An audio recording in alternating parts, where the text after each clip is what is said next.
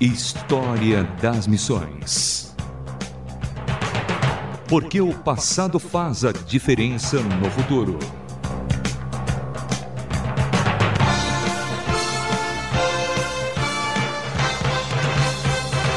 Olá, sou Samuel Matos e no História das Missões de hoje falaremos sobre as Ilhas Fiji, pequenas ilhas que até os dias de hoje são influenciadas pela pregação do Evangelho que foi levado até lá por missionários no século XIX. Fiji é um pequeno país localizado no Pacífico Sul é um arquipélago com mais de 300 ilhas próximos da Austrália. Dois missionários, William Cross e David Cargill, com suas famílias, foram um dos primeiros a levar as boas novas à região das Ilhas Fiji. Colocaram pela primeira vez seus pés na ilha de Lakeba em 12 de outubro de 1835, mas não foram os primeiros missionários a chegar nas ilhas do Pacífico. Cinco anos antes, outros já haviam sido enviados pela Sociedade Missionária de Londres do Tahiti. Cross era inglês e Cargill era escocês, junto com seis professores tonganeses que contribuíram em muito através de profundas experiências cristãs na formação da sociedade de Fiji.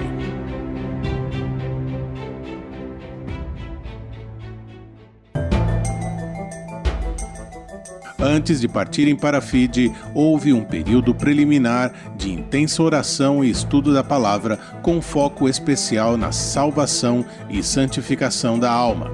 A doutrina da total santificação também era tema central no contexto deste grupo.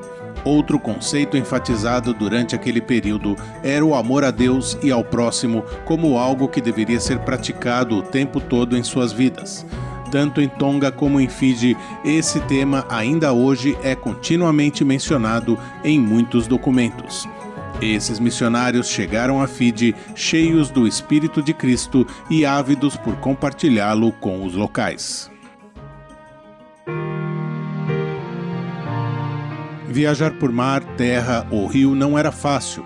Eles tiveram que enfrentar todos os tipos de condições climáticas esposas e famílias tiveram que passar por todas as dificuldades imagináveis. Em 1840, Margaret Cargill e seu bebê recém-nascido morreram e foram enterrados em Loma Nicoro. David Cargill teve que sair, assumindo a direção então William Cross. História das Missões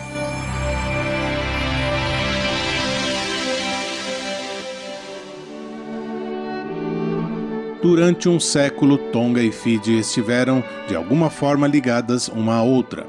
O grande capitão James Cook, desbravador que cartografou a Austrália, Nova Zelândia e arquipélago do Havaí, conheceu alguns fijianos em Tongatapu quando ele visitou Tonga em 1777. Entre os convertidos de 1834 em Tonga, um fijiano chamado Joshua Matei Nainu embarcou no navio com Cross e Cargill. Ele se tornaria um confiável assessor e porta-voz dos missionários, especialmente durante os primeiros dias. Matei Anil foi um importante elo de ligação e construtor de pontes para as pessoas e seus costumes naquele arquipélago isolado do Pacífico. Os missionários estavam bem cientes desde o início que seus recursos eram limitados e a tarefa imensa, e eles colocaram grande ênfase no evangelismo como principal responsabilidade.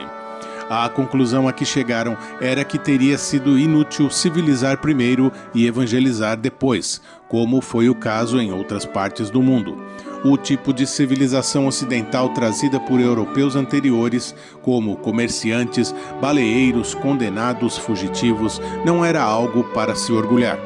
Então a escolha entre evangelizar e civilizar primeiro não era difícil de decidir. Eles se jogaram em seu trabalho para ganhar pessoas para Cristo. Não começaram escolas e hospitais, embora alguns deles tenham sido usados, mas sempre dentro dos limites mínimos orçamentários. A missão de Fiji acreditava que o evangelho ganharia seu caminho para regiões ainda não alcançadas, se estivesse fundamentada em bases firmes ali. David Cargill deu ao idioma fijiano sua forma escrita, sempre trabalhando com linguistas locais e de Tonga. Posteriormente, outros missionários revisaram a tradução das Escrituras, uma enologia, um catecismo com princípios e instruções, manuais bíblicos, dentre outros. Isso elevou muito o padrão da pregação pois no início, William Cross, no pioneirismo dos primeiros dias, escreveu paráfrases simples das narrativas do Evangelho, dispostas em estilo de contos, que eram assim de fácil compreensão por parte dos nativos. O poder da palavra impressa ajudou muito o trabalho. Em 1847, todo o Novo Testamento estava no vernáculo nativo, apenas 12 anos após o início da missão e 20 anos depois, David Haslewood concluiu a tradução do Antigo Testamento. A jovem igreja desenvolveu suas próprias formas de louvor e testemunho. O primeiro livro de hinos compreendia 48 hinos selecionados, modelados no inário wesleyano, mas definido com letras indígenas seccionadas para fins devocionais, confissão, arrependimento, perdão, intercessão, santificação, louvor e adoração. John Hunting, mais do que qualquer outra pessoa, foi determinante na imposição desse fundamento de fé e prática. Além da tradução do Novo Testamento, ele também trabalhou na liturgia e na estrutura doutrinária, dentro da qual era possível explorar as riquezas insondáveis da graça nas Escrituras e nas experiências. Uma igreja jovem e de rápido crescimento pôde ser vista durante os anos de 1847 a 1850. História das Missões.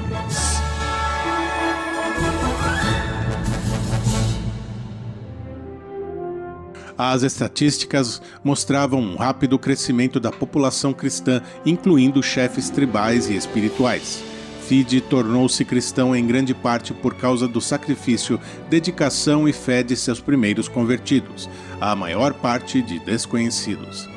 A recepção do cristianismo em Fiji não foi caracterizada por um movimento de massa, mas de pessoas. Elas tinham plena consciência e sabiam o que elas estavam fazendo e suas implicações, passando por muita perseguição. Não foi fácil renunciar aos deuses ancestrais e abraçar o evangelho. A história da igreja primitiva em Fiji é de muita perseguição. Aldeias cristãs foram destruídas e queimadas, propriedades saqueadas.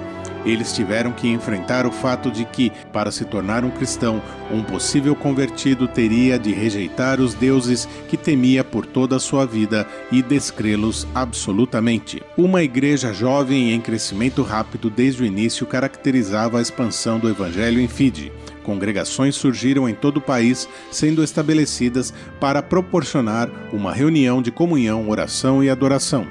O Novo Testamento estava disponível no vernáculo, assim como os outros escritos, como o Peregrino, fornecendo assim aquela irmandade que pudesse encontrar alegria e conforto durante os dias difíceis. E isso deu à jovem igreja a unidade dos convertidos cristãos, uma unidade tão importante para a organização de sua atividade cristã prática. Seus objetivos eram construir um lar para adoração, reunir-se para orações e aulas regularmente, incentivar os aderentes a se tornarem membros plenos e estabelecer estudos bíblicos. Esperava-se que uma congregação produzisse pregadores locais que estariam prontos para evangelizar aldeias próximas ou distantes. E de todo convertido esperava-se que desse conta de sua fé aos não cristãos existem muitas histórias interessantes sobre a influência do cristianismo em algumas localidades. Eles trabalharam com o princípio de que uma vila só sairia do paganismo se fosse servida por alguém próximo, alguém do seu próprio tipo e que personificasse pessoalmente a vivência no Evangelho. Assim, professores cristãos foram surgindo e se dispondo a atuar em suas vilas, e, se alguma aldeia desejasse um professor cristão residente à disposição em tempo integral, deveria providenciar uma casa confortável e segura para ele e sua família.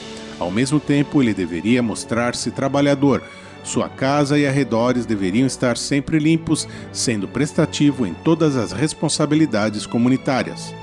Os professores de cada aldeia deveriam ser pagos com sal, óleo, tapetes ou inhame.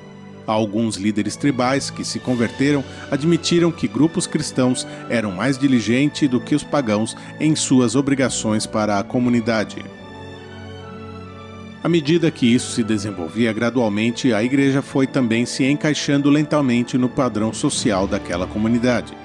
A influência do evangelho na formação da sociedade de Fiji pôde ser vista até em seu hino nacional, que é de autoria de Charles Austin Miles. Porém, a sua melodia é exatamente igual ao hino 212. Os guerreiros se preparam.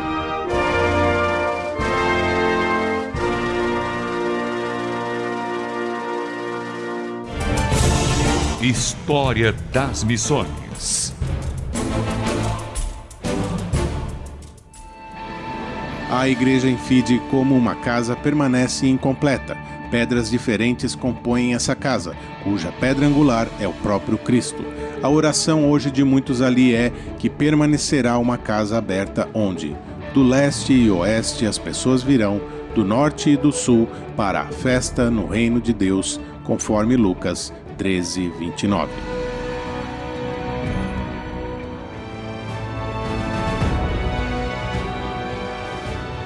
Conhecemos hoje o trabalho de evangelização de uma nação, as Ilhas Fiji, no Pacífico. Eu, Samuel Matos, produzi e apresentei mais um História das Missões. Nosso e-mail é rtm@transmundial.org.br. Até o próximo História das Missões. Mais uma produção transmundial.